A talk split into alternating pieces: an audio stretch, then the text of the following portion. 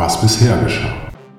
Schauspieler Bjarne Mädel, bekannt aus Serien wie Stromberg, Mord mit Aussicht und der Tatortreiniger, wird bei der Verfilmung des in Nordfriesland spielenden Kriminalromans Sörensen hat Angst von Sven Stricker nicht nur in der Titelrolle zu sehen sein, sondern mit dem Projekt zugleich auch sein Debüt als Regisseur geben. Auf welchem Sender die Miniserie zu sehen sein wird, ist derzeit allerdings noch nicht bekannt. Die Dreharbeiten für die zweite Staffel der mit dem Grimme-Preis ausgezeichneten Funkserie Wishlist haben Anfang Juli in Wuppertal begonnen. Regisseur Mark Schießer erklärt anlässlich des Drehstarts, die neue Staffel solle deutlich actionreicher, spannender und düsterer werden. Zudem wurden bereits Gastauftritte von YouTubern wie Dougie B und Phil Laude angekündigt. Bevor das mit 40 Millionen Euro bislang teuerste deutsche Serienprojekt Babylon Berlin von Tom Tickwer Mitte Oktober im Pay-TV auf Sky startet, wird die auf den Bestsellern von Volker Kutscher basierende historische Crime-Serie bereits Ende September im Berliner Ensemble ihre Weltpremiere feiern. Die Hauptstadtbühne haben die Verantwortlichen nicht grundlos gewählt.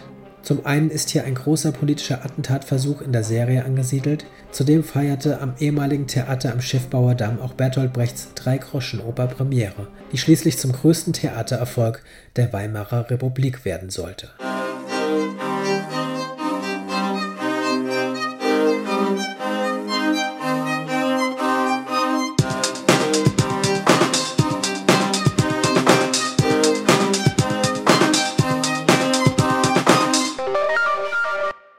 Herzlich willkommen zu Serienreif, dem Podcast zum deutschen Serienjahr 2017. Ich bin Jens Meyer. Wir nähern uns in großen Schritten der Sommerpause und damit auch dem Ende dieser ersten Staffel. Doch bevor wir uns mit der Finalfolge auch erst einmal für ein paar Wochen verabschieden, treffe ich in den letzten beiden Episoden noch einmal zwei Serienautoren zu besonders ausführlichen Gesprächen. In dieser siebten Folge nämlich Marc Wachholz, der sich gerne mit den Worten vorstellt, er entwickle seit zehn Jahren hier in Deutschland die Serien und Filmstoffe, die von keinem gemacht werden. Er meint damit große und kleine Genrestoffe wie Horror, Fantasy oder Science Fiction. Nun ist es aber trotzdem nicht so, dass Marc dies einfach nur für sich tut, zu Hause an seinem Schreibtisch sitzt und für die Schublade schreibt. Seine Konzepte und Stoffe werden durchaus entwickelt und von Produzenten und Verantwortlichen gefördert. Und auch Sender zeigen immer wieder Interesse auch international. Gerade ist der Spielfilm Immigration Game von Christoph Slatnik, dessen Story Wachholz ebenfalls mitentwickelt hat, sogar im Kino zu sehen. Zudem engagiert sich Marc im Rahmen des Berliner Filmfestivals Genre Nale und bei der Bewegung Neuer Deutscher Genrefilm, die in den letzten Jahren in der Öffentlichkeit immer größeres Interesse auf sich gezogen hat. Als Autor und Story Consultant hat er sich zudem mit dem großartigen Thema beschäftigt, warum die Kommentierungen britischer Fußballexperten irgendwie viel spannender sind als die der Deutschen und dieses Phänomen anhand einer exemplarischen Analyse sehr treffend und unterhaltsam untersucht. Außerdem war Wachholz viele Jahre als Autor und Redakteur für die Welt des Fantasy-Rollenspiels Das Schwarze Auge, auch DSA abgekürzt, zuständig. Und wo gerade ganz aktuell die siebte Staffel von Game of Thrones angelaufen ist, wollte ich gerne mit ihm darüber sprechen, inwieweit Rollenspiele auch die Storytelling-Skills von Autoren trainieren können. Bevor es nun losgeht, natürlich noch einmal der obligatorische Hinweis auf euer Feedback, das ihr gerne per Mail an die Adresse mail at serienreif-podcast.de loswerden könnt oder selbstverständlich auch auf Twitter an @serienreif oder auf unserer Facebook-Seite. Ich freue mich drauf. Nach dem Gespräch mit Wachholz melde ich mich wie gewohnt noch einmal zurück.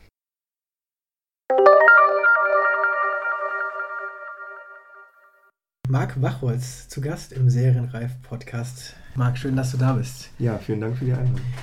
Ich fange mal so an warum ich dich eingeladen habe. Also es hat mehrere Gründe. Zum einen, wir kennen uns schon, zumindest haben wir schon mal miteinander gesprochen vor, das ist jetzt drei Jahre, glaube ich, ja? ja 2000, ich glaube drei. Ja. 2014. Ja, da richtig. hast du nämlich zusammen mit deiner Kollegin Kathi Suk... Jisukso. Jisukso, okay. Genau. Ihr habt zusammen einen tollen Essay oder wie man es immer bezeichnen will, geschrieben. Und zwar habt ihr da untersucht die, ähm, den Zusammenhang zwischen Storytelling und Fußball Kommentar. Es ging um ein spezielles Spiel bei der Fußball-WM Deutschland-Brasilien und ihr habt die Kommentare der, der Kommentatoren des deutschen und des englischen, des britischen ähm, Kommentators verglichen und habt das anhand von Storytelling Mechanismen und Tools, ja, genau, genau. genau. Habt ihr, habt ihr untersucht und das war ein sehr spannender und toller, toller Text. Ja, cool. Ich glaube, drei Teile waren das. Den habt ihr auf ja. der Genre-Filmseite äh, für, für neue äh, Genrefilm mhm. veröffentlicht.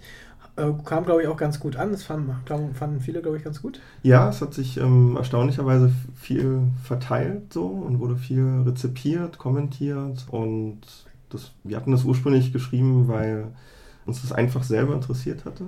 Und dann, klar, wenn man sowas dann erstmal gemacht hat, möchte man es irgendwie auch veröffentlichen. Und, ähm, und wir wussten aber auch, also es war schon auch geplant, dass es auf jeden Fall veröffentlicht wird, möglichst schnell. Also wir haben gesagt, wenn wir das jetzt, wenn uns das interessiert, dann müssen wir es jetzt machen, weil jetzt ist noch die WM 2014, der Hype ist da und ähm, das ist ein gutes Einfallstor für sagen wir, tiefere Analysen oder so, dass man da vielleicht Interesse hat und es auch noch in guten Erinnerung ist. Also sozusagen ein bisschen Wissen, Analyse mit ja, popkulturellen Dingen verbinden und, und dann haben wir das eben geschrieben, relativ, also auch so unter Zeitdruck also ein, selbst eingestellten Zeitdruck und das dann veröffentlicht. Wahrscheinlich muss man jetzt vorab äh, nochmal sagen, warum ihr das überhaupt geschrieben habt, beziehungsweise was der Hintergrund ist, dass ihr das geschrieben habt. Ja. Ihr seid Dramaturgen und Drehbuchautoren. Genau, also ich bin vor allen Dingen Drehbuchautor, Kathi ist ähm, Drehbuchautorin, Story Consultant, Coachin, so. Ähm, ich mache sozusagen, sie macht das mehr und schreibt, ich schreibe eher mehr, mache aber auch mal irgendwie Lektorate oder ähm, oder im Story Consulting oder Stoffentwicklung. Und wir haben das tatsächlich erstmal aus eigener Verwunderung geschrieben. Also wir, wir waren, oder ich war, es fing eigentlich an 2010, dass ich irgendwann mal eine englische oder eine britische Kommentierung von einem Fußballspiel durchgehört hatte. Das war das Spiel äh, England gegen Deutschland bei der äh, WM 2010. Und ich hatte das nur geguckt nochmal, weil das halt, weil die Engländer da so gnadenlos verloren haben so gegen Deutschland. Und ich wollte, war einfach nur an dem, daran interessiert, wie die Briten selber dieses Spiel so kommentiert haben, weil es auch schon ein ganz spektakuläres Spiel eigentlich war. Und da war mir aufgefallen, schon damals, dass das irgendwie spannender alles war, zu gucken, obwohl ich schon wusste, wie das ausgeht und so, aber ich fand das irgendwie sehr spannend und ähm, hatte Kathi dann erzählt, 2014, dass mich das irgendwie immer umtreibt. Und dann bei diesem Spiel Brasilien gegen Deutschland, ist ja auch sehr spektakulär gewesen, mit 7 zu 1 dann, äh, war ich auch erst nur interessiert, sah ich will nochmal die britische Version davon hören, weil ich irgendwie das, weiß ich nicht, nochmal erleben wollte, einfach durch die, durch die, äh, durch die Stimmen äh, und Kommentierung der Briten. Und dann haben wir aber darüber geredet, dass ich, dass ich sozusagen immer ein Interesse habe oder irgendwie rausfinden will, dass irgendwas mit Fußball und Storytelling, da ist irgendwas. Da kann man, ich wusste noch gar nicht so richtig wohin, ob das jetzt Kommentierung ist oder ähm, äh, eher generell die, die Sportart, die auch sehr dramatisch ist und sehr spannend. Und da ist ja auch irgendeine Art von ja, Storytelling-Element drin, warum, wir, warum uns das so fasziniert, was vielleicht bei anderen Sportarten nicht so doll ist und deshalb vielleicht auch erklärt, warum Fußball so populär ist im Gegensatz zu anderen Sportarten. Und, und dann haben wir gesagt, okay, wir analysieren das einfach mal. Wir vergleichen die deutsche Kommentierung, ähm, die ja sowieso unter einem schlechten Ruf generell steht, mit den Briten. Und äh, das war total ergebnisoffen. Also wir wussten nicht, also wir wussten, dass wir nicht wissen müssen, was wir da rauskriegen, sondern wir gucken es uns erstmal einfach an. Also richtig Analyse. Wir zerlegen das erstmal. Wir notieren erstmal, was wir beobachten und stellen dann Unterschiede fest. Und dann, weil wir halt interessiert sind an, an Storytelling-Analysen, also wie funktioniert Erzählen, ähm, wie kann man das äh, begreiflich machen, was gibt es da für Tools und Tricks, wie, wie kann man auch anderen Autoren vielleicht ähm, Erkenntnisse beibringen ähm, oder vermitteln. Da lief das dann auf diese Analyse hinaus. Äh, dass eben die britischen Kommentatoren viel, viel stärker tatsächlich Storytelling-Tools anwenden äh, und, die, und die deutschen Kommentatoren sehr faktenorientiert und beschreibend sind, statt mhm. narrativierend. Also was mir da eben schon sehr gut gefallen hat, war einfach, dass ihr das, dass ihr das verbunden habt, äh, vor allen Dingen etwas verbunden habt, was man gerade hier in Deutschland, und das ist wahrscheinlich auch der Knackpunkt an der ganzen Geschichte, einfach gar nicht sieht, dass da überhaupt eine Verbindung bestehen könnte zwischen äh, Fußballkommentar und Storytelling. Ja. Also ihr habt was sehr für uns sehr Alltägliches genommen, was wir im Fernsehen sehen, äh, und gezeigt, dass da Storytelling-Elemente eben drin sind. Die sind ja auch im, im Deutschen auch drin, die sind vielleicht nur sehr schlecht oder sehr rudimentär, äh, wenn überhaupt. Ja. Das, das, habt ihr natürlich da sehr ausgeführt, das will, ich jetzt gar nicht näher drauf eingehen. Aber ähm, genau, das, das, hat mir sehr gut gefallen, weil ich glaube auch, dass, äh, weil ich das Gefühl habe, wir reden ja oft, oder zu dem Zeitpunkt haben wir schon viel auch über Serien äh, gesprochen in Deutschland, äh, dass wir neue Serien wollen und warum haben wir nicht so tolle Serien. Und es war irgendwie auch klar, ähm, irgendwas hat das auch mit den Autoren zu tun. Ähm, und äh, die da to tolle Sachen schreiben und äh, das haben wir irgendwie nicht. Aber ich glaube nämlich auch, dass es eben nicht nur mit den Autoren zu tun hat, sondern auch mit den Rezipienten. Also mhm. auch, dass, dass die, ähm, wenn man sich hier dann äh, vielleicht teilweise das, das Fernsehen anguckt, ähm, dass auch die Zuschauer eigentlich wissen müssen, ähm, warum das, dass das tolle Storytelling ist. Ich glaube, dass der, ähm, das Bewusstsein zum Beispiel auch bei einem amerikanischen Publikum, US-amerikanischen Publikum, die Serien schauen, für Storytelling einfach viel größer ist. Man muss sich dann nur die ganzen Blogs äh, anlesen äh, oder die, die, Kommentare und Diskussionen in Foren von ähm, den Zuschauern, die jetzt keine professionellen Drehbuchautoren sind, um zu, zu, zu sehen, dass sie das schon durchblicken, da, äh, dass das Storytelling einfach eine ganz andere ähm, Ebene hat, auf ja. der gesprochen wird. Und dass das hier einfach gar nicht so ist. Und dass, um einen langen Monolog mhm. kurz äh, zu Ende zu führen, ähm, dass vielleicht dann oft sich auch keiner beim deutschen Fernsehen, äh, wo es oft schrecklich ist, äh, sich beschwert, weil man auch vielleicht gar kein Gefühl dafür hat, äh, dass das so sch schlecht ist, weil man es gar nicht so weiß. Ja, ähm, also ich glaube, ich glaube, man, es gibt so, glaube ich, drei, ähm, drei Personenkreise, die man sich angucken kann in dem ganzen Ding, um das irgendwie zu knacken. Also, weil das ist immer die große Frage, ähm, äh, warum empfinden wir zumindest, dass ähm, internationale Produktionen irgendwie gerade im Storytelling-Bereich besser erscheinen, um das mal ganz grob zu formulieren.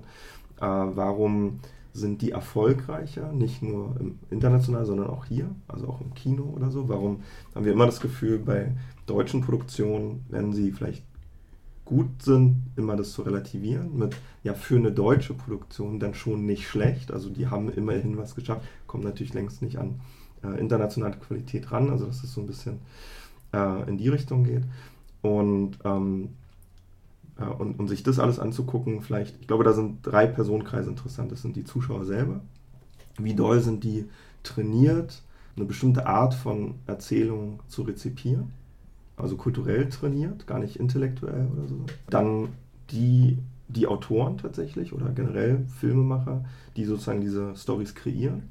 Und die Schnittstelle zwischen Publikum und denen, nämlich die, die ähm, darüber entscheiden in Deutschland, was, in welche Richtung die Autoren oder Filmemacher gehen sollen, weil also Redakteure, ähm, Förderung, auch Produzenten, also alle die, die irgendwo einen, einen, stärkeren Einfluss auf den ganzen Weg des Projekts haben.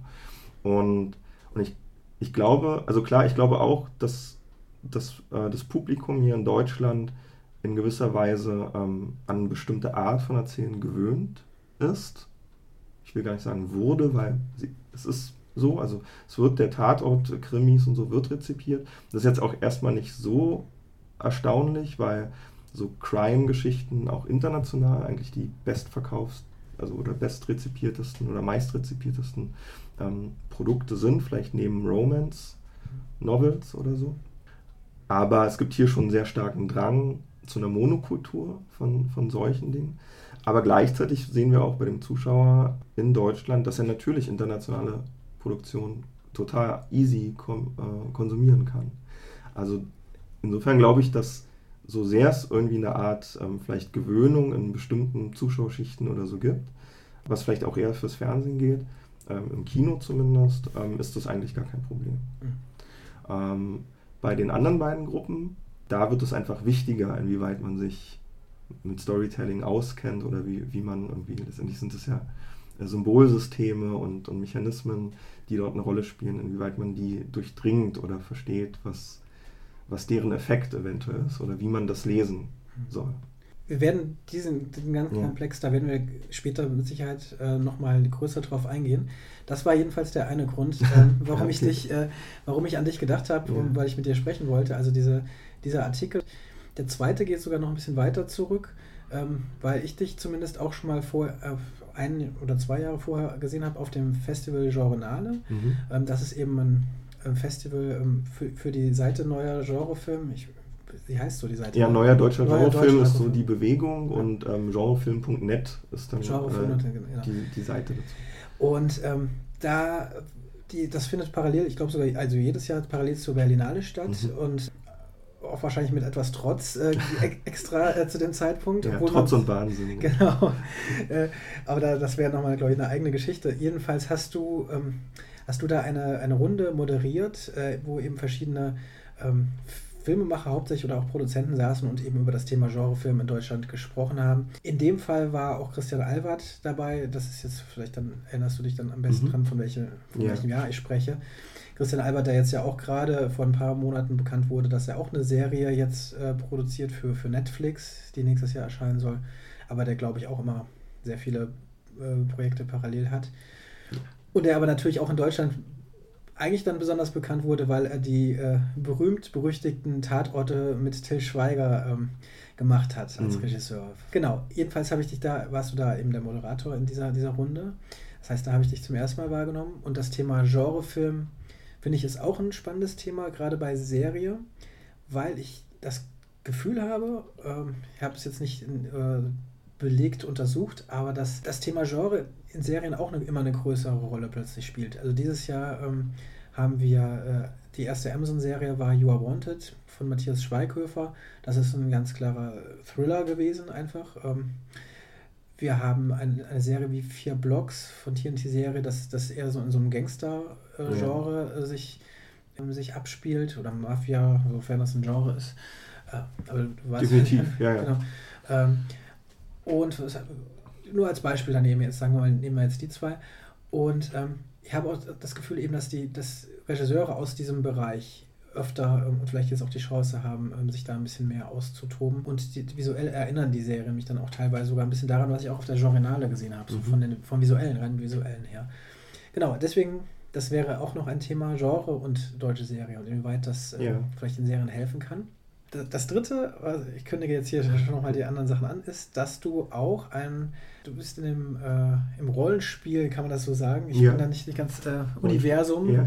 Äh, hast du einiges gemacht? Das, das schwarze Auge, DSA ist ja. das Thema. Hier bitte ich wirklich zu entschuldigen, dass ich bin da wirklich gar nicht so drin. Nee, ähm, ich, die, wenn ich, da die, wenn ich die gehen. Terminologie oder die, die Begriffe irgendwie nicht richtig anwende.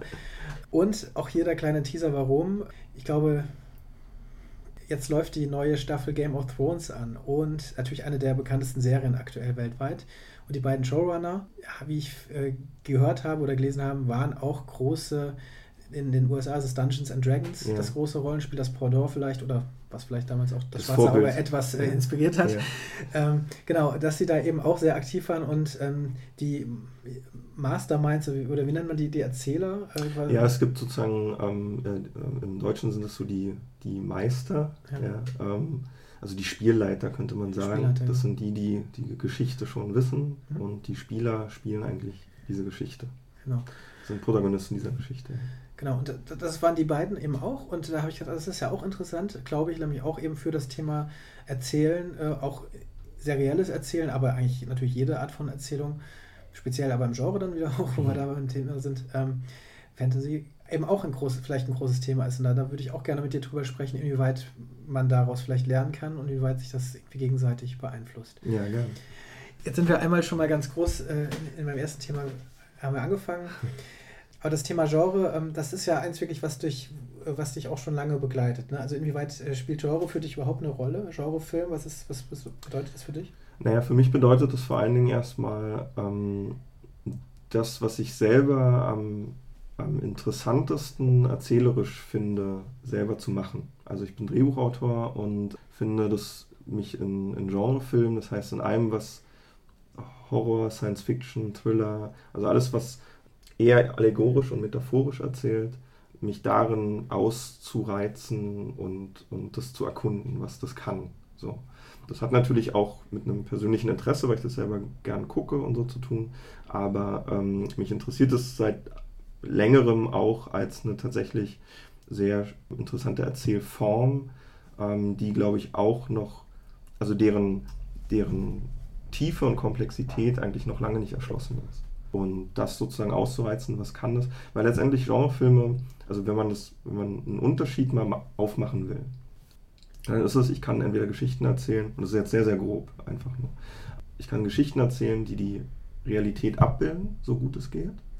Oder ich kann Geschichten erzählen, die mir etwas nicht Abbildbares visualisieren. Und ich bin nicht so sehr der große Dokumentarist und äh, Menschenbeobachter oder irgendwie so, dass ich so ähm, äh, aus dem Detail, aus dem ehrlichen, spezifischen, echten, realistischen Detail etwas über die Welt im Allgemeinen erkenne oder sagen könnte, sondern ähm, eher über die, ja, über das Visuelle, das Systematische, also in bestimmten Systemen, Arrangements, ähm, die nicht real sein müssen oder hyperreal sind oder ästhetisiert sind oder was auch immer, um daraus etwas über die Welt, etwas Wahres meinetwegen, äh, über die Welt zu erzählen. Das ist vielleicht so der ganz grobe Unterschied und da bin ich halt in der einen Fraktion. Ein Grund, warum die, die, das Filmfestival Journale gegründet wurde, ist eben, dass das Thema Genre im deutschen Film, und man kann wahrscheinlich äh, synonym oder parallel sagen, auch Fernsehen, eben lange Zeit nicht sehr präsent war oder auch eher verschmäht war, vielleicht bei bestimmten Verantwortlichen, abgesehen vom Krimi, äh, zumindest. Ja, und ähm, das wäre dann wiederum kein Genre in der Definition, also keine Genreproduktion. Das ist natürlich ein Genre an sich, deshalb ist der Begriff immer ein bisschen schwierig. Also Komödie, Drama, Melodrama, man kann alles irgendwie in Genres einteilen. Der Genrefilm als eine Art Fachbegriff ist dann eben äh, bezeichnet eine spezifische, äh, überästhetisierte, ähm, poetisierte, äh, metaphorisierte Art des Erzählens. Und, ähm, und die findet in, im deutschen Film-Fernsehkontext nicht seit langem nicht mehr so statt. Also es gibt schon eine Monokultur ähm, in Bezug auf das eher realistische Abbilden. Das heißt nicht, dass es dann ein Krimi realistisch im Sinne ist, aber es tut so, als wäre es genau so, wie es ist. Wir sehen das, was da ist. Genau. Ja. Und wir reden dann eben von sowas wie Horror, ja. Fantasy, Science Fiction. Ja, Thriller, ja. Ähm, Dark Drama. Ähm, also man kann da die Grenzen sind natürlich verschwommen, aber in dem Moment, wo wir das Gefühl haben, hier wird jetzt was ähm, überzeichnet, im positiven Sinne, äh, dann ist es Genre. Das kann manchmal visuell nur sein, dass wir das Gefühl haben, ja, die Story ist voll, das ist einfach nur ein Drama, aber die Welt, wie sie gezeichnet wird, ist irgendwie, oder die Bilder einfach nur, die, die Kamera, das ist extrem visualisiert, sehr, sehr ästhetisiert. Ähm, oder halt in der Story natürlich, es gibt äh, außergewöhnliche Elemente, Monster, Raumschiffe, ferne Welten. Ähm, ja. Da wäre jetzt ähm, meine Frage äh, ohnehin gewesen, du bist, du bist eben Drehbuchautor, das mhm. heißt, du, dein, dein, dein Beruf ist eben diese, diese Geschichten zu schreiben oder für diese Geschichten zu schreiben. Inwieweit hast du denn da auch genug Arbeit, jetzt mal um eine ganz naive Frage zu stellen? Ja. Äh, beziehungsweise auch da, und das wäre dann jetzt vielleicht noch ohnehin der Punkt, wo ich, vielleicht der vierte dann noch, warum du auch dabei bist. Du hast, als wir zuletzt gesprochen haben, zum Beispiel an einer Serie mitgearbeitet, das im Writers Room. Mhm. Äh, jetzt muss ich aber selbst auch nochmal äh, wissen, A Land of Giants hieß ja. es damals. Genau, also ähm, darüber möchte ich auch äh, mit dir sprechen oder auch an, eventuell andere Projekte, die du schon äh, gemacht hast. Ja. Aber genau, inwieweit äh, ist das überhaupt, kannst du überhaupt da, da arbeiten in Deutschland? In welchem Rahmen arbeitet man da überhaupt? Ähm, also ich habe, ähm, wenn ich mich so irgendwie Produzenten oder so, äh, wenn ich mit denen ins Gespräch gekommen bin, zumindest so früher, ähm, habe ich immer, wenn die mich gefragt haben, was machst du denn so, was schreibst du denn so, ich sage, naja, ich mache alles, was in Deutschland nicht gemacht wird. Also ich mache quasi nicht Krimi und ich mache nicht Komödie und eigentlich auch nicht klassisches Drama. Ähm, und dann wurde ich immer ein bisschen groß angeguckt mit großen Augen, weil dann bleibt nämlich gar nichts mehr übrig eigentlich. Und gleichzeitig aber ist mein allererster tatsächlicher Job in einem äh, im, im, Business quasi, das war 2006. Das war ein bisschen Zufall, irgendwie über ein paar Ecken einen Produzenten kennengelernt, ähm, der eine, der eine Genreserie, eine Science-Fiction-Serie machen wollte in Deutschland. Und er hat gesagt, er findet schlichtweg keine Autoren, weil die können alle nur Krimi, Komödie, Drama. So. Und insofern ist es sozusagen sowohl ein bisschen, naja, selbstgewählter Fluch, weil man sozusagen, weil ich nicht die Sachen mache, die ständig gemacht werden. Gleichzeitig sind die Leute, die sich mit Genre auskennen, die da eine Passion haben oder auch eine Kenntnis, sind eben auch ein bisschen gerade noch die Orchideen im Garten und äh, werden, wenn sie viel Glück haben, eventuell mal angesprochen. Und wir haben dann, dann 2006, 2007 für RTL, für, jetzt heißen sie Ufer Serial Drama, also die, die verbotene Liebe machen und äh, gute Zeiten, schlechte Zeiten, ähm, Science-Fiction- und Thriller-Serien entwickelt. Und ähm, das äh, ist dann nicht passiert. Also die sind dann nicht gemacht worden. Ähm, vor allen Dingen, glaube ich, also ich hatte das Gefühl wegen der Finanzkrise, ähm, weil plötzlich dann die Privatsender gemerkt haben, dass sie nicht mehr so viel Geld kriegen und äh, Genreserien, also es war so eine Science-Fiction-Serie, die äh, am Nordpol spielt mit einer äh, Forschungsstation in der Zukunft, alles ein bisschen aufwendig und so. Äh, und äh, die haben dann realisiert, dass das ja gebaut werden muss. Also das ganze Set muss nicht nur für einen Pilotfilm mal und dann testen wir mal aus, sondern wenn wir das bauen, dann ist es da. So. Und dann und das war dann, das war dann irgendwie schon sehr teuer und dann äh, ist das äh, dann doch nicht gemacht worden, obwohl es quasi kurz vor dem grünen Licht stand. Ah, okay. Ja. Und das war 2006, 2007. Also da gab es schon Ambitionen, eigentlich so zu machen. Und ähm, deine Frage, was so, wie ich so in, in Butter und Brot stehe oder so. Ähm, also ich, ich habe immer genug zu tun. Die Frage ist eher, ob das gut oder schlecht bezahlt ist. Okay. Meistens ja. eher vielleicht eher so Medium. Genau, ähm, weil die, äh, weil natürlich die Leute, die total Bock äh, und auch Spirit haben auf Genre, auch Serien gerade, weil du das ansprichst. Also ich habe da an einigen Sachen mitgearbeitet. Die sind oft die, die mit we sehr wenig Geld ins eigene Risiko gehen. Also gerade Land of Giants, darüber können wir auch reden, das ist ähm, erstmal komplett von den Produzenten aus eigener Tasche finanziert worden. Mhm. Und da kannst du dich dann immer als Autor entscheiden, mache ich da mit für sehr wenig Geld und mit dem Potenzial, dass es dafür quasi komplette Freiheit gibt, komplett, wir können uns, also ich meine, es ist eine postapokalyptische Serie, in der es Giganten gibt und in der ähm, äh, ein Western-Style auf Science Fiction und Indiana Jones trifft. So. Und, äh, oder du sagst, nee, ich äh, muss irgendwie mein Lebenstier halten und ich äh, oder eine Familie ernähren oder, oder einfach, einfach bei den Sachen dabei sein, die definitiv auf jeden Fall gemacht werden, egal wie sie äh, so sind. Äh, dann macht man diese, so eine Sachen wie Land of Giants wahrscheinlich eher nicht. Du hast mitgemacht. Ich habe, es gibt auch, und das habe ich glaube ich äh, damals schon gesehen, es gibt so eine Art Teaser-Trailer oder mhm. wie man so das, das, das nennt, kann man sich auf YouTube angucken. Ähm, Gibt es das Projekt noch? Äh, die Frage, oder ist es jetzt mittlerweile, ist es als aufgehört? Nee. Ist es nee, das, ähm, die Sachen brauchen Zeit, aber ähm, ähm, also es gibt viele Projekte, die sind tot. Ähm, aber Land of Giants, es gibt immer wieder noch Bewegung und also da ist noch viel an Möglichkeit da. Also das ähm, war schon sehr interessant. Ich bin nicht, ich war nicht von Anfang an dabei. Also witzigerweise haben wir dann die äh, Macher, also Mathis Landwehr als Produzent äh, und Sascha Gürnt, die beide von Roundhouse sind, äh, zusammen mit äh, Christoph Slatnik, dem Regisseur, der auch den Teaser dann gemacht hat, ähm, und Jan Kronauer als Autor. Also das war so das Kernteam. Und, ähm, und witzigerweise haben die irgendwie auf einem Projekt aufgebaut, bei dem ich mal früher so eine Art, auch mal einen, einen Entwurf gemacht hatte. Das hat sich dann nochmal geändert. Also ich sozusagen, ich war da irgendwie bei den, der, in der Ursuppe schwamm ich da irgendwie schon. Dann war ich zwei Jahre, aber also wusste ich nicht, wo, wo das hingeht. Und dann kam, kam man dann auf mich zu. Und da war das aber schon entwickelt. Da gab es den Teaser schon und so. Und dann waren sie äh, im, hatten sie das eine erste Version vom Pilotbuch geschrieben. So. Und da bin ich dann eingestiegen, haben sie gefragt, guck dir das mal an, hast du Bock da irgendwie nochmal, wir würden das gern ja, noch, noch besser machen, wenn es geht. Und seitdem bin ich dann dabei. Kann man denn sagen, ich, ich weiß nicht, inwieweit du überhaupt, weil es ja eben im Projektstatus ist, ja. darüber sprechen darfst, das heißt, äh, sag, wenn, das jetzt, äh, wenn man es eher nicht darf.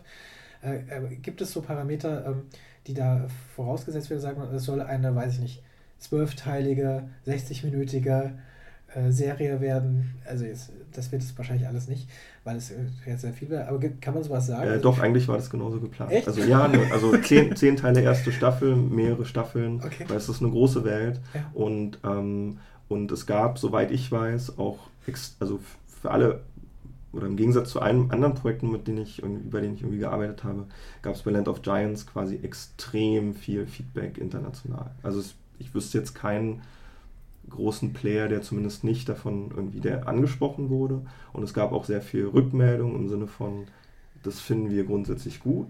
Ähm, es haben dann bestimmte Parameter, glaube ich, immer nicht gepasst oder so. Ähm, aber es gab also Gespräche mit Netflix, mit NBC, mit äh, ich weiß nicht wem. Also ganz äh, England äh, irgendwie Connection mit Sendern, also ständig immer äh, so.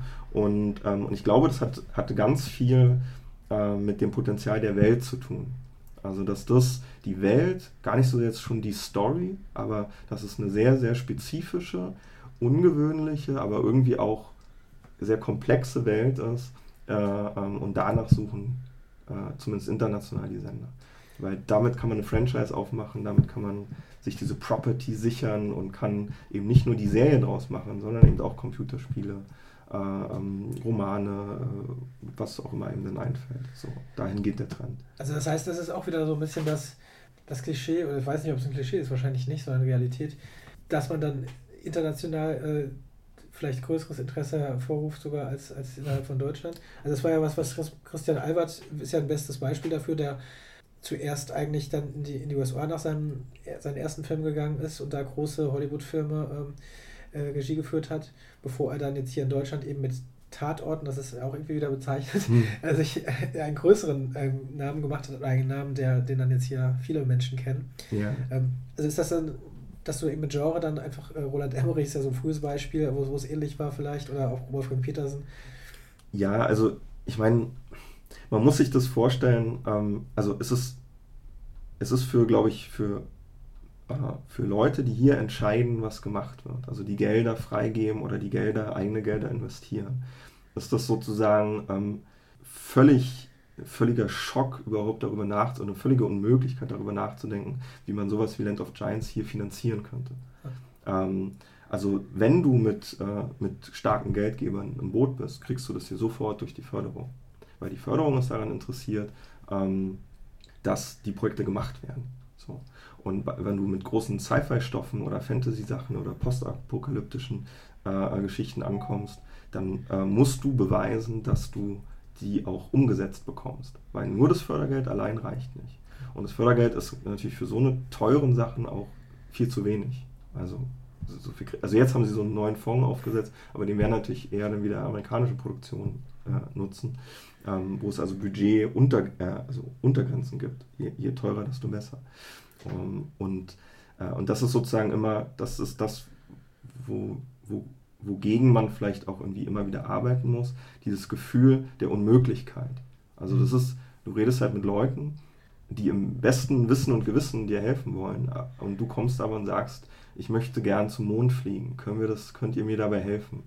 Und die sagen, du, wir, ähm, wir machen hier eine Autoreparatur, ja, das ist das, das ist das, was wir machen. Äh, du bist hier vollkommen falsch. Ja. So. Und wir können das, also das geht einfach nicht. Ja. Und das ist, glaube ich, die Grenze, die da, das ist, also es gibt natürlich, also ich weiß, bin auch an Projekten beteiligt, wo sich Förderung so ein bisschen einfach mal, zumindest in der Drehbuchentwicklung und so, äh, an diese junge Generation von Filmemachern, Autoren, äh, die jetzt nicht so arriviert schon in Produktionsfirmen manifestiert sind, die denen die Förderung vertrauen, sondern die neue Projekte, auch Fantasy oder sowas.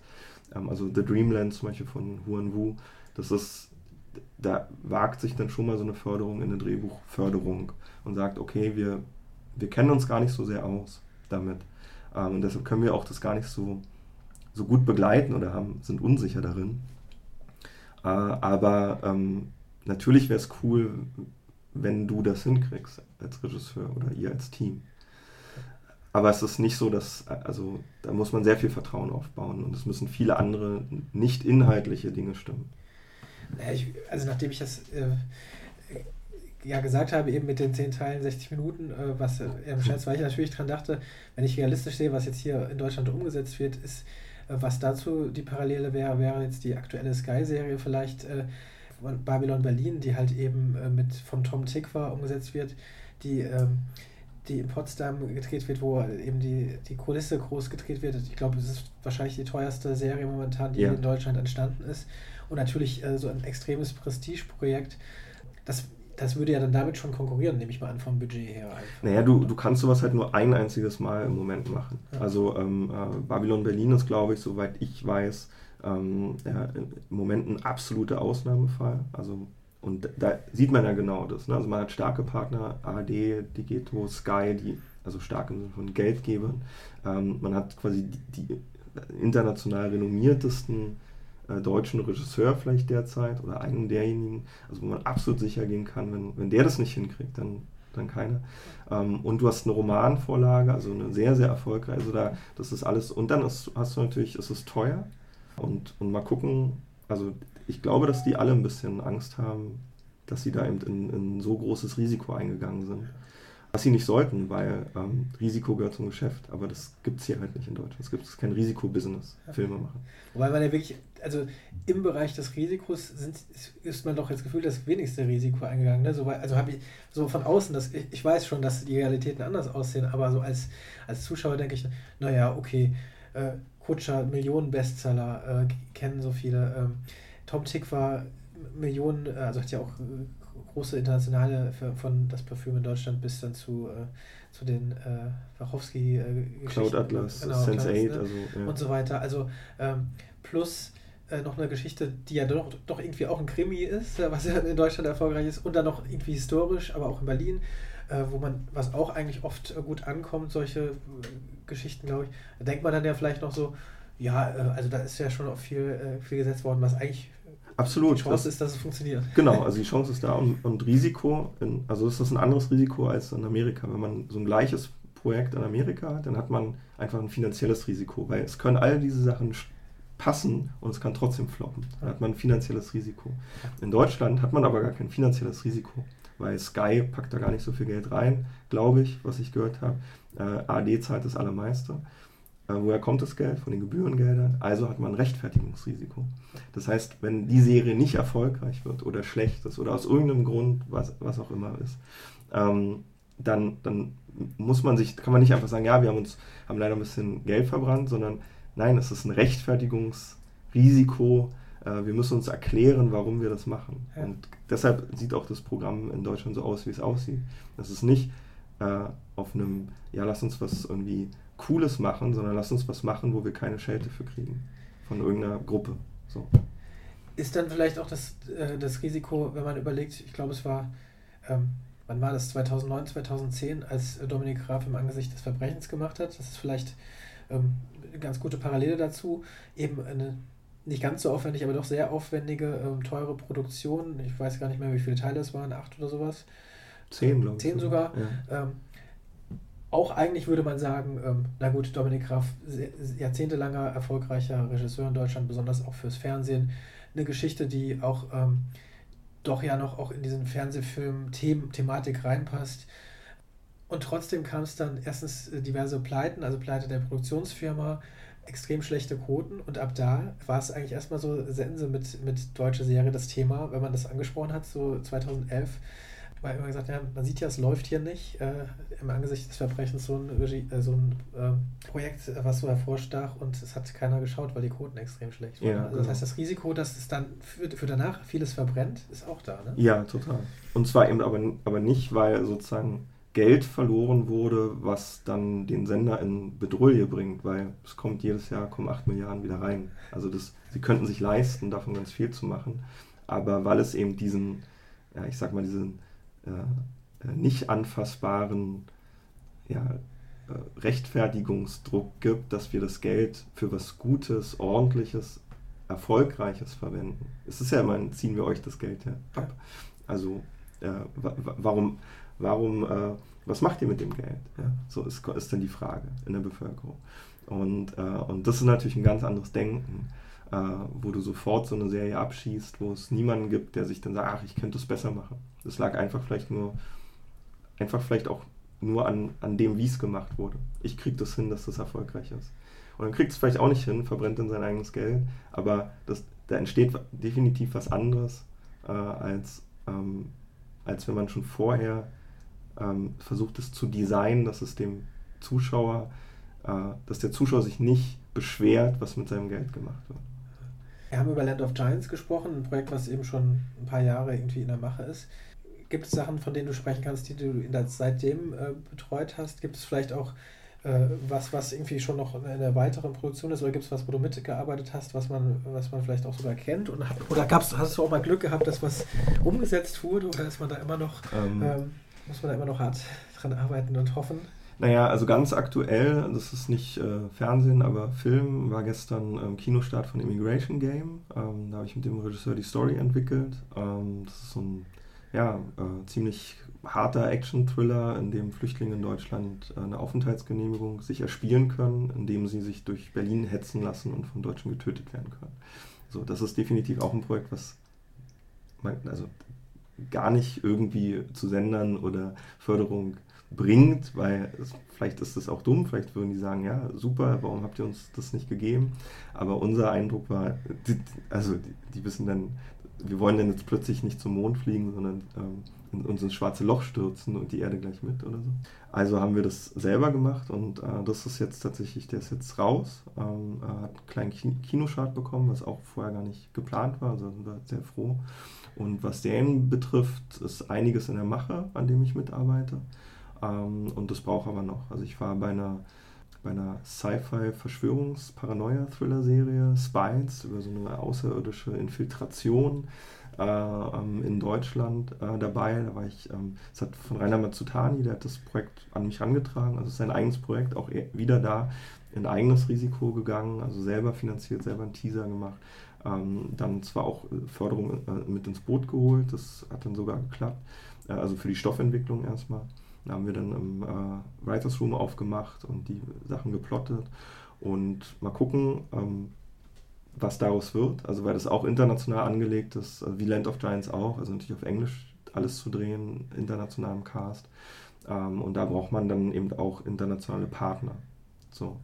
Und ähm, an deutschen Serien habe ich noch eine Crime-Serie mitentwickelt. Das heißt immer so Konzeptentwicklung und Pilotfilm schreiben. In dem Fall mit, äh, mit einem Co-Autor, Jan Kronauer, haben wir das zusammen gemacht. Äh, und im weiteren Sinne mit quasi unserem kleinen Schreibteam Development Hell äh, haben wir uns genannt, ähm, wo sozusagen wir genau solche Sachen eigentlich bearbeiten. Das ist fast so ein permanenter Writers Room, wo man sozusagen die Vorteile von einem Writers Room, dass man sich gegenseitig abcheckt und ähm, äh, quasi kritisch mit den Stoffen umgeht, um was Besseres irgendwie rauszubekommen. Ein bisschen permanent gestaltet und dann für Auftraggeber quasi sich anbietet. Und das wäre, wäre eine deutsche, so halb historische, also spielt so 70er, 80er Jahre, Crime-Serie. Mal gucken, was, also das sind alles lange Schritte. So. Ja. Also du kommst ja eben, wenn man von Genre Film redet, redet man von Film. Aktuell kam dann auch ein Film, ein Spielfilm äh, in die Kinos. Mhm. Ähm, ist dein Eindruck, weil jetzt hast du dann doch auch viele Serien ähm, aufgezählt, ist das mehr geworden wieder in den letzten Jahren mit Serienentwicklung? Bist du mehr mit Serien beschäftigt als mit Filmen oder gleicht sich das aus? Äh, bei mir persönlich gleicht sich das aus. Also ich merke auch, dass ich, ähm, wenn ich lange an Serienprojekten gearbeitet habe, dass ich dann wieder total Bock habe, auch mal wieder was Kompakteres zu machen, was irgendwie schneller auf den Punkt kommt und, und verdichteter ist, also als Film. Da also da, da hat sich das bis jetzt gut abgewechselt. Ich bin jetzt ganz aktuell, ich war quasi gerade auf Seite 80 von einem aktuellen ähm, ja, Actionfilm im weitesten Sinne, ähm, also auch ja, äh, sowas in die Richtung. Ähm, bis jetzt für, für, für einen Kinofilm. Und jetzt, genau jetzt dreht es sich eventuell daraus, eine Miniserie zu machen. Äh, das heißt also, die Grenzen verschwimmen eh so ein bisschen. Äh, ähm, weil dieses Format, äh, also Serie, Miniserie, das merken auch jetzt die deutschen Sender natürlich und Produktionsfirmen, äh, kommt international ganz gut an. Also das ist, lässt sich gut vermarkten einfach und das ist auch immer was, was natürlich im Genrefilm generell drin ist, also dass es eben auch immer ans Publikum gerichtet ist. Also es gibt immer einen Publikumswillen, also es gibt immer einen, Willen des Projekts, sich einem Publikum wirklich zu präsentieren und zwar einem möglichst großen Publikum. Mm, und ähm, insofern äh, habe ich das, also ich mag das total, weil ähm, ich bin jetzt nicht so der Künstler, der für sich Kunst macht, sondern wenn ich irgendwas habe, was ich interessant finde, dann, ähm, dann hat es für mich zumindest in meiner Arbeit dann Wert, wenn das möglichst viele auch sehen und kommentieren und mir also nicht inhaltliches Feedback geben, sondern ich Feedback sehe, was regt es in den Leuten an, was, was macht das mit denen? Mhm. Äh, kommen da neue Ideen, kommt da Kritik, also was kommt da eine Kommunikation zustande? So. Ähm, und deshalb mag ich das natürlich auch mehr als die Filme, die quasi zwar, ähm, die zwar in sich irgend, also in sich existieren, aber das Publikum, vom Publikum ignoriert werden. Ja, Publikum ist ja ähm, ein ganz großes Thema bei Genrefilmen, weil einerseits wird ja auch häufig äh, gesagt, dass diese Filme gar nicht akzeptiert werden vom Publikum, vom größeren Publikum. Ne? Das heißt, wenn es Genrefilme gibt, ist oft das Argument, der, der ich weiß nicht, ob es die Förderer sind, was fliegt hier alles rum, mhm. fliegen irgendwelche Tiere durch die Gegend.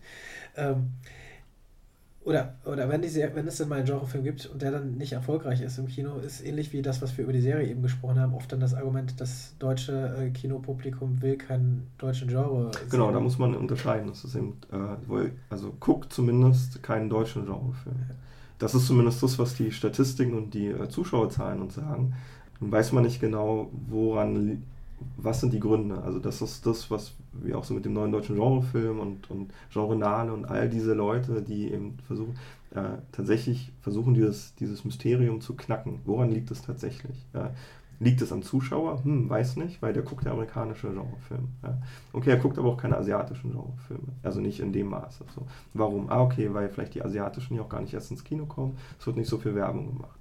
Für deutsche Genrefilme wird auch keine Werbung gemacht. Generell für deutsche Filme. Also Werbebudget, Verleiher und so, die haben auch wenig Geld. So, das heißt, A, liegt es vielleicht also nur an der Promotion. Ja? Also es ist so simpel, äh, dass wenn die mehr promoted wären, dann würden sie auch irgendwie äh, mehr geguckt werden. Erscheint auch logisch. Mm, und dann selber als Filmemacher guckt man sich natürlich an, okay, was, wie funktionieren die? Ich meine, ne, wenn man sich Fußballkommentierungen angucken kann, kann man sich auch Filme angucken, ob die gut oder schlecht oder was zumindest da den Ausschlag gibt oder sie unterscheidet von äh, vielleicht amerikanischen Produktionen oder erfolgreichen Genrefilmen. Also auch hier in Deutschland erfolgreichen Genrefilmen. Und da muss man auch über Qualität natürlich reden. Also da kommt man nicht drum rum. Und das, ähm, das hat nie was mit dem, mit dem Willen der Macher zu tun, keine gute Qualität abzuliefern. Aber ähm, ich glaube schon, sowohl erzählerisch als natürlich auch vom Budget, das bestimmt auch immer sehr die, die Qualität oder zumindest das, was der Zuschauer an, an, an visueller Qualität auch gewohnt ist. So. Mhm. Ähm, äh, das sich anzugucken und da gibt es definitiv noch ein Defizit aus meiner Sicht. Also da kann man noch, da gibt es noch viel Potenzial, sagen wir mal genau. so positiv zu können. Ähm, ist bestimmt jetzt schwierig, da du dich viel damit beschäftigt. Kann man ähm, trotzdem so, es auf so ein paar Punkte bringen, wenn du dann jetzt schon sagst, man schaut sich an deutsche Genrefilme, ähm, wo da vielleicht noch ein paar Defizite sind oder wo Potenzial ist im Vergleich? Also wenn, wenn du die Fußballkommentierung gesagt hast, was kann man sagen, okay, was, was häufig die Probleme sind einfach da beim, beim Erzählen? Also, also es gibt, glaube ich, tausend Probleme. Ich kann mal vielleicht so eine Top 2 oder 3 irgendwie überlegen. Also ich glaube, der, eines der größten Probleme ähm, für mich, wenn ich selber deutsche Genrefilme gucke und, und überlege, warum steige ich da jetzt nicht so ein wie ähm, in vielleicht äh, andere Genreproduktionen, die müssen auch gar nicht aus Amerika kommen, das heißt Spanien, äh, Korea, Frankreich, die rocken mich immer weg und Deutsche nicht so oft, ist, ist glaube ich, definitiv, dass sie, dass sie immer noch, dass viele deutsche Genrefilme in einem Stadium der Oberflächenabbildung verharren oder sind da erstmal. Also tatsächlich erstmal die Form ausprobieren, sich die aneignen ähm, und noch nicht so sehr, ähm, ich habe noch nicht so sehr das Gefühl, dass damit tatsächlich das, was eigentlich interessant ist an Genrefilmen, dass sie nämlich Dinge abbilden, die wir nicht abbilden können. Also innere Zustände, ähm, gesellschaftliche äh, Konstellationen, die wir gar nicht so richtig fassen können, die uns irgendwie Angst machen oder die, äh, die wir tatsächlich ja nicht richtig benennen können oder wenn dann nur sehr schwierig in entweder philosophischen oder politischen oder ideologischen Debatten. Aber wie wie fühlt sich, wie sieht diese Angst dann aus, die wir irgendwie vielleicht gerade haben oder äh, vor der Zukunft oder vor der oder unser Verhältnis zur Vergangenheit oder unser Verhältnis zu uns selbst? Kann mir die irgendjemand sichtbar machen, weil ich sie sonst nicht benennen und, und verstehen kann? Und Genrefilme können das und ähm, äh, gute Genrefilme machen das seit 100 Jahren und davor haben es die Romane gemacht. Also so innere Zustände oder gesellschaftliche Zustände sich manifestieren, externalisiert werden und das, ist, das muss gar nicht immer tief gehen. Also es gibt ähm, äh, sehr, sehr, ähm, also sowas wie Ten Cloverfield Lane, ja, ein Film, wo eine Frau irgendwie im Kerker aufwacht und sie weiß nicht genau, was los ist und so. Und so ein alter Mann, der sie da halt festgenommen hat. Daraus kann man genau einfach das erzählen, was es ist. So. Oder man erzählt was über, ähm, über ein, Loslösen von einer Frau aus patriarchalen Verhältnissen was der Film tut. Und zwar sehr, sehr explizit, ohne dass es irgendjemand beim Zuschauen stört oder dass es einem irgendwie reingedrückt wird. Aber ähm, es bestimmt ganz, ganz stark jede einzelne Szene, die da passiert. Und das passiert in, in diese, diese Ebene, dieses, was erzählt es mir eigentlich, neben der Angst, neben der Spannung, neben dem Exzess oder so, was erzählt es mir denn tatsächlich? Wofür steht das? Ähm, das habe ich, finde ich, sehr, sehr selten. Und wenn dann nur in so, ähm, nicht, nicht, ne, es gilt ja immer, gibt natürlich die Ausnahmen, aber ähm, wenn, dann sind es halt immer auch noch so sehr, ja, so Identifik also Identitätssuchprobleme, so Coming-of-Age-Zeug, ja, ich bin nicht akzeptiert oder so. Ähm, ja, also da kann man aber tiefer gehen, wenn man will. Ja. Also das ist so gut, du hast ja auch gesagt, das ist dein Thema ja dann ja. auch, genau. Kann ich dir auch insoweit zustimmen, wirklich. Ähm, zumindest was diese, diese weitere Ebene angeht, äh, worin auch die jetzt immer besteht, ob die jetzt in diesem, diesem äh, Inneren ist oder ob das auch vielleicht eine nach außen eine gesellschaftliche genau, äh, das ist genauso. Also äh, Spiegel ja, ist. Ne? Alle, alles, was wir nicht, ähm, was wir nicht gut sichtbar durch Worte und Gedanken machen können.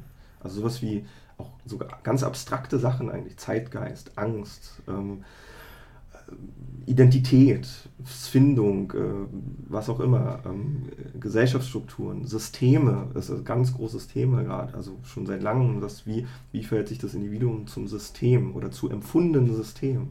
Man redet immer vom Fördersystem, vom Filmbusiness, vom politischen System.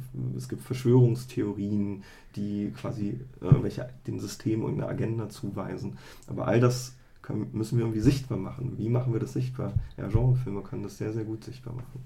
Genau das, was du sagst, würde ich auch sogar für die, für den, für die deutschen, äh, für, für, viele deutsche Serien auch, äh, die jetzt dieses Jahr kamen, selbst wenn sie erstmal so formal eigentlich gar nicht so, so schlecht waren, aber die, diese Ebene habe ich auch eigentlich fast, fast immer vermisst. Ne, dass es das gibt. Also ja. ich glaube, das ist ähnlich wie, wie bei den Genrefilmen. Ja, und das ist der, das ist der schwierige Prozess. Also ja. das ist, warum man in Stoffentwicklung geht, warum man sich länger Gedanken macht. Ähm, was, was ist das eigentlich, was wir da machen? Ähm, weil ähm, so spannende, also Spannung zu kreieren und spannende Szenen und überhaupt, also diese Oberfläche zu gestalten, ist auch schwer. Also das ist das darf man auch nicht vergessen. Und sich überhaupt daran erstmal abzuarbeiten. Ja, weil es nutzt nichts, wenn du irgendwie ein cooles Konzept hast, äh, mit einem inneren äh, Externalisierung von was auch immer dich da interessiert und es alles mega komplex ist. Äh, und es ist nicht spannend und es ist nicht unterhaltsam oder es ist, sieht nicht so gut aus. Ähm, das, und da, das ist sozusagen auf beiden, äh, ich glaube, so Filme machen in Deutschland ist immer auf zwei Bahnen gleichzeitig rennen äh, im Sprint oder im Ausdauerlauf. Und das ist das Problem. Äh, und gleichzeitig die Herausforderung. Weil wenn du das beides gut hinkriegst, dann, äh, dann glaube ich auch, hast du einen Hit. Thema, über das man ewig, glaube ich, sprechen könnte. Deswegen kann man auch da nur, ähm, nur noch mal empfehlen, sich äh, für Seite Genrefilm.net. .net, ja. genau, ja. so ist es.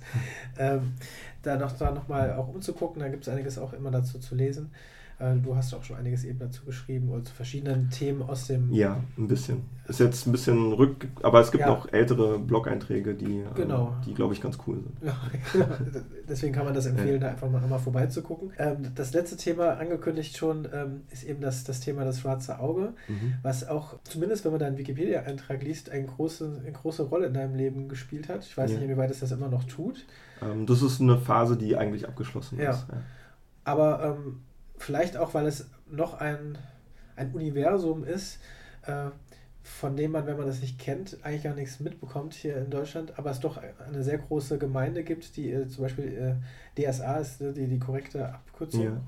ähm, die sich damit beschäftigt. Ja. Und ich glaube, ich habe den Eindruck, in letzter Zeit habe ich es wieder häufiger gehört. Also mir scheint es, als, als gäbe es mhm. da wieder so, eine, so einen Trend. Kann das sein? Hast du davon, also ähm, ich habe es wieder von an vielen Ecken von jungen Menschen, die irgendwie so 2025 ja. sind, äh, mitbekommen. Also das, das wird auf jeden Fall die Macher, die aktuell das Schwarze Auge machen, äh, natürlich total freuen und die werden es natürlich auch in ihren Verkaufszahlen vielleicht schon wissen oder so, ähm, weil Rollenspiel ist letztendlich ja ein Erzählspiel, was man mit also äh, ja, Freunden zu Hause irgendwie spielen kann, was in den 70er, 80er Jahren entstanden ist und dann über die Jahrzehnte natürlich in große Konkurrenz gekommen ist zu Videospielen, zu ähm, auch also Home Entertainment im weiteren Sinne.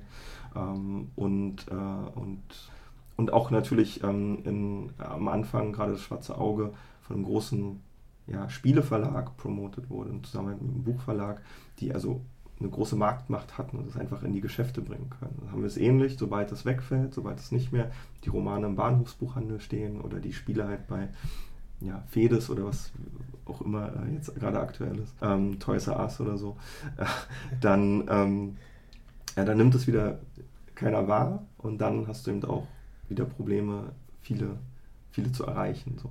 Aber ähm, äh, das kann schon sein, dass es wiederum, also wenn wer weg will von so Computerspielen oder so ähm, oder zu einem oder so Solo-Spiel an technischen Geräten hin zu kommunikativen Abenteuer, Geschichten, Spannungsspielen mit Freunden direkt am Tisch vor Ort, ähm, wo es ganz viel um Kreativität, um Imagination geht äh, der kann äh, Rollenspiel mal ausprobieren. Ja.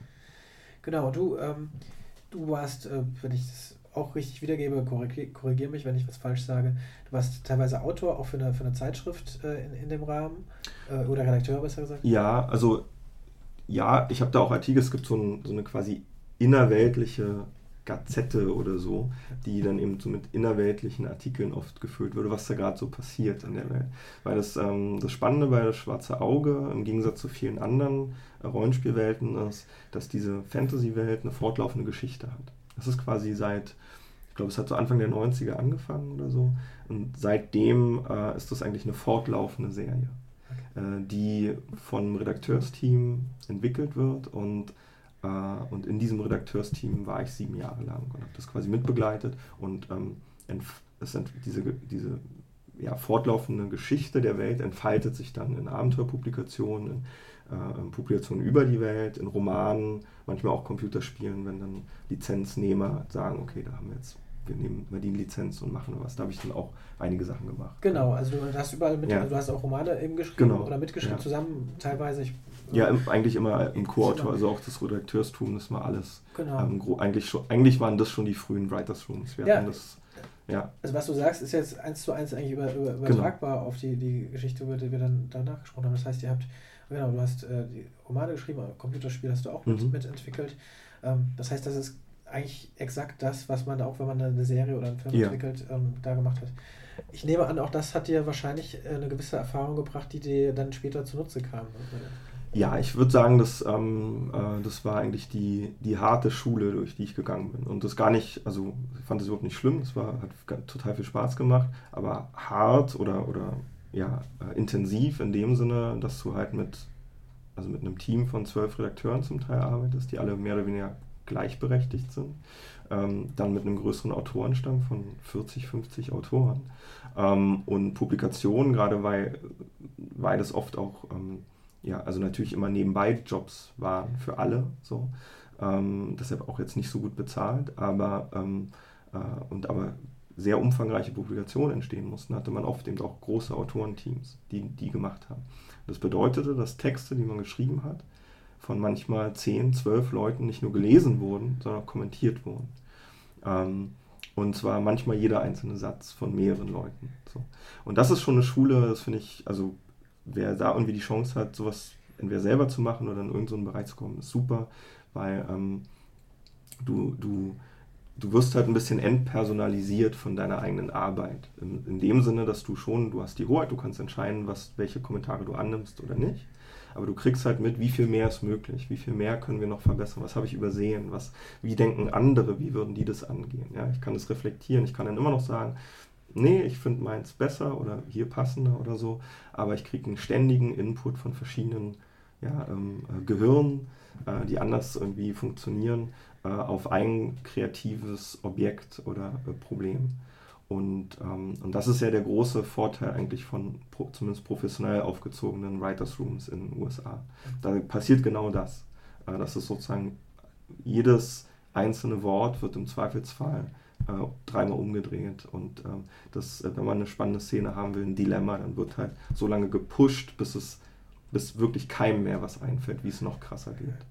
Äh, und diesen Prozess, dafür braucht man Zeit, dafür braucht man eigentlich auch Geld oder extreme Passion wenn es jetzt nicht so viel Geld gibt. Das ist das, was diese Serien, die wir so lieben, auch ausmacht. Also weil dann erst, erst wenn du über die Kante dessen, was schon gemacht wurde, hinausgehst und es ist nicht leicht, dahin zu kommen. Ähm, also es geht nicht einfach mit, ja, so mal was Krasses machen oder so, sondern es muss ja auch emotional sein. Also wir müssen da auch irgendwie mitgehen als Zuschauer, das nicht nur. So. Und ähm, das ist quasi eine Schule, die ich, durch die ich da sieben Jahre gegangen bin, was ich extrem gut finde.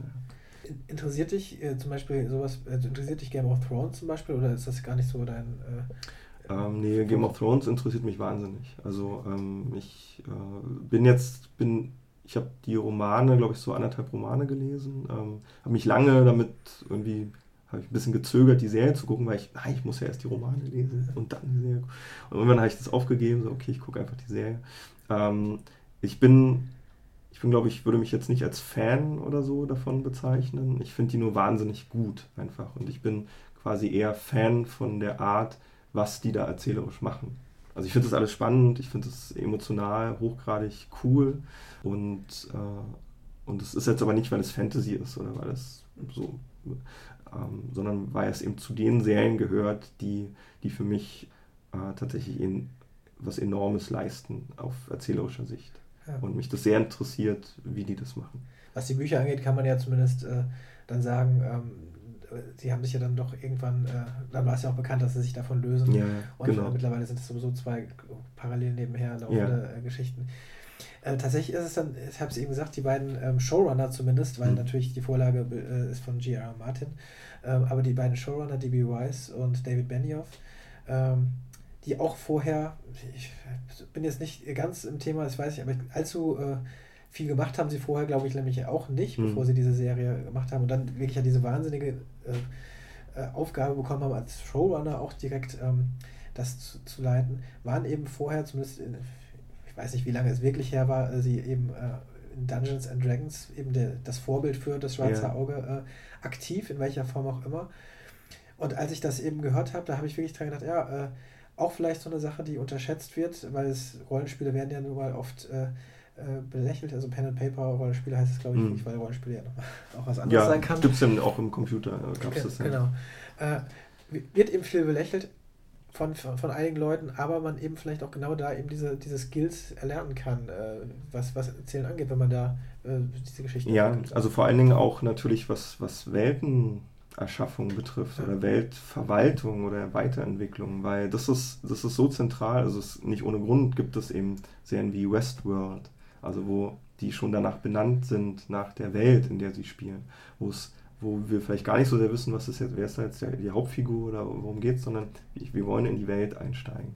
Ähm, und ähm, das ist ein, also ich glaube, das ist gerade schon länger natürlich was extrem Wichtiges für jede Art von Populärkultur, dass wir weg von diesen Einzelfiguren, also auch das Star-System, dass sozusagen einzelne Stars Leute ins Kino locken oder, oder vor die Serie, das gibt es ja alles nicht mehr. Ähm, jedenfalls nicht mehr in der Form, sondern ähm, es gibt ein, ein, sehr, sehr großes Bedürfnis, in fiktive Welten einzutauchen, ähm, in, einem, in einem sehr großen Rahmen.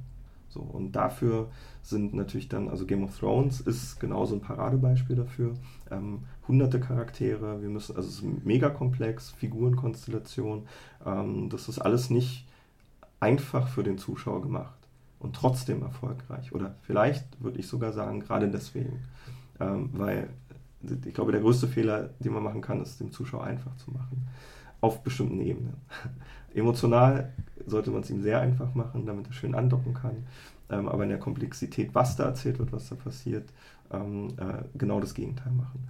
Und, ähm, und beim Rollenspiel, zumindest als Autor dafür, ein Redakteur, aber eigentlich auch schon als Spieler, bist du ständig damit beschäftigt, diese Welt, die du da hast, selber zu bevölkern, weiterzudenken. Ich meine, das Spiel ist so, dass du ähm, Du bist der Spielleiter und deine Figuren, die Protagonisten der Geschichte, können selber entscheiden, was sie machen. Sie sagen, ich möchte jetzt diesen Mord so und so untersuchen oder ich möchte äh, jetzt mich ausrüsten und wir ziehen jetzt los, diesen, Ra diesen Drachen zu töten. Ähm, so. Oder wir landen jetzt auf diesem Planeten.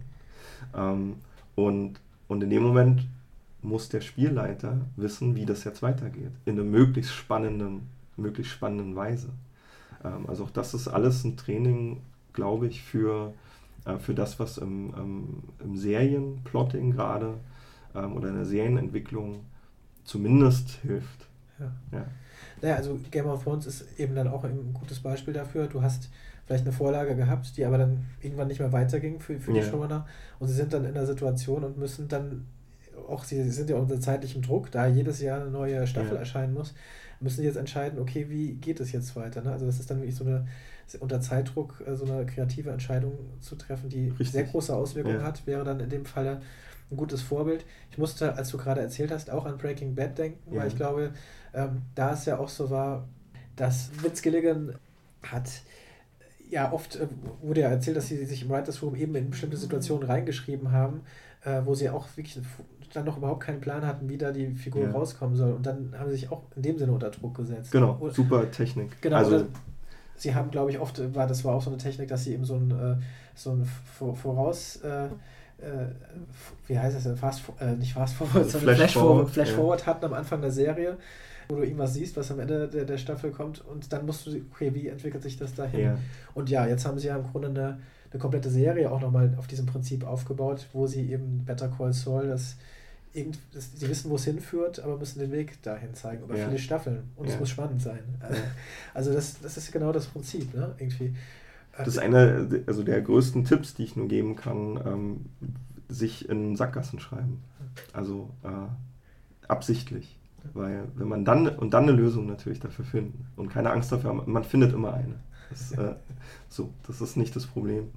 Ähm, weil dann der Zuschauer definitiv nicht weiß, innerhalb der kurzen Zeit, wenn die Szene dann läuft, oh Gott, wie kommt jetzt da raus oder wie, wie, wie soll sich das jetzt lösen? So, ja. ja, das stimmt. Ähm, Finde ich auch toll. Es kann aber natürlich auch die große, große Enttäuschung sein. Also so geht es mir manchmal so, wenn es entweder zu banal ist, also wenn es zu billig ist, ist mal so flapsig gesagt. Das heißt, äh, wenn, der, wenn es vielleicht die Lösung ist, wo der Zuschauer auch sofort drüber nachdenkt, dann, dann ja. kann es eine Enttäuschung für den Zuschauer sein oder vielleicht.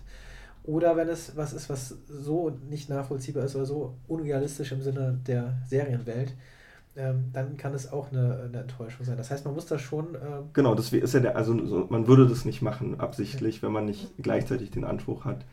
Und, und wir finden, also wir haben ein Wertesystem, was eine gute Lösung wäre. Ja. Wir haben die noch nicht, aber wir wissen, welche Bullshit wäre. Oder welche ja. wir nicht wollen. So. Und dann müssen wir halt ähm, eben manchmal zwei Wochen überlegen. Und dann irgendwann hat man es vielleicht. Na gut, aber das ist ja wahrscheinlich was, was jeder, ähm, was jeder Erzähler hat. Ne? Also wenn man einen, einen, du hast oft nicht die Zeit dafür. Ja. Ähm, also das ist, oder du, dir fällt dann halt nichts ein. Und also als Autor kann man auch sehr verzweifelt sein äh, über das, was man schreibt. Also die, die Geschichte der ähm, frustrierten, selbstzweifelnden Autoren ist lang. So. äh, und, äh, und das zu überwinden und zu sagen, nee, ich bin, ich bin cool genug, äh, da jetzt äh, eine Lösung. Es reicht auch, wenn man das einmal pro, weiß ich nicht, Staffel macht oder so. Ja, aber das mal auszuprobieren wenigstens. Was passiert, äh, wenn ich, wenn ich halt irgendwie mir erstmal ein Ziel setze und dann darauf hinschreibe. Um mal so äh, nochmal so einen ganz äh, praktischen Tipp zu haben, gibt es irgendwas, was du in so Situationen machst? Also wie du mit so Situationen umgehst, wenn du wirklich davor stehst und sagst, okay, wie komme ich jetzt hier raus und du auch wirklich vielleicht schon ein paar Tage überlegt hast? Also gibt es irgendwas, was dich, was dich da wieder beflügelt? Ähm, naja, also ich glaube in der Regel, wenn ich an so einer Stelle bin, lege ich mich, glaube ich, einfach aufs Sofa und lasse so den Kopf kreisen. Ähm, also ich habe nie Angst davor. Also es ist nie, dass ich irgendwie denke, oh, weil das ist, glaube ich, auch, das ist natürlich auch eine Erfahrungssache, auch beim Rollenspiel oder so. Mhm. Da, da, gibt es ja auch Autoren, die vor dir schon gearbeitet haben. Manchmal Jahrzehnte vor dir. Du, die haben irgendwas gesetzt, was du du weißt nicht mehr, wo das, was das bedeuten sollte und so. Jetzt ist es aber publiziert, man will im Kanon bleiben, ja, man will diese Welt, dass das, was vor 30 Jahren da mal gesetzt wurde, immer noch eine Rolle spielt. Da musst du dir überlegen, was hat das jetzt für einen Sinn? Du musst also eine Bedeutungsgebung äh, äh, machen. Und ähm, das ist gleichzeitig was, was der Mensch, es gibt nichts Besseres, was der Mensch machen kann, äh, komischen Dingen eine Bedeutung äh, zu geben. Und, äh, und insofern habe ich da ganz großes Vertrauen, dass wenn es auch nicht sofort immer klappt, aber äh, man findet was. Ja. Und das macht dann sehr viel Spaß. Also man muss, glaube ich, Spaß daran haben, Rätsel zu knacken, Hindernisse zu überwinden, äh, das Ungedachte zu denken. So. Das ist äh, fast schon ein super Schlusswort, was einen so äh, in, die nächste, in, die, in das Universum, das ist so so ein Star Trek äh, ja. Vorspann. Äh. Genau. Ja, aber im Grunde, also das äh, sind wir wieder beim Thema ähm, de, de, des, ähm, des, ja, des, des, Schreibens und der Reise sozusagen. Man muss sich auf jeden Fall auf was, was einlassen als Autor. Das, das höre ich da ähm, raus im Sinne von, also, oder man darf keine Angst mhm. haben.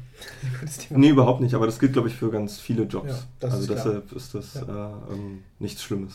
Nee, auf keinen Fall. Ja wir sind hier an einem, an einem Punkt angelangt, wo ich glaube, wo es, wo es viel zum, äh, zum Nachdenken gibt oder äh, wo man äh, nochmal äh, das zu, zur Inspiration äh, ein bisschen sacken lassen kann. Äh, ich danke dir auf jeden Fall, dass, dass du hier warst. Ja, vielen Dank für die Einladung, sehr gern. Ich bin sehr Hat gespannt, sehr gespannt, äh, was wir von dir, von dir hören. Ich drücke auf jeden Fall mal die Daumen, dass, dass wir auch mal wirklich eines, eines dieser Serien oder der, der Filme auch bald wieder im, im Kino oder im Fernsehen sehen.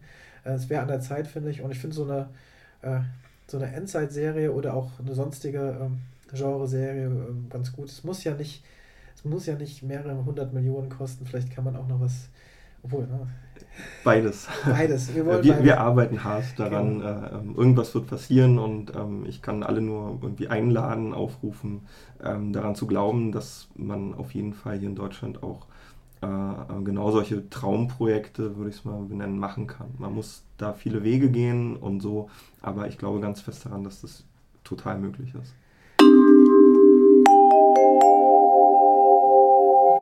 Ja, an dieser Stelle noch einmal vielen Dank an Marc Wachholz für dieses sehr ausführliche und wirklich aufschlussreiche Gespräch, das noch einmal gezeigt hat, wie beharrlich man sein muss, wenn man in Deutschland etwas anderes und Außergewöhnliches auf die Bildschirme und Kinoleinwände bringen will. Gerne können wir darüber auf Twitter, Facebook oder mail at serienreif-podcast.de diskutieren. Würde mich jedenfalls freuen.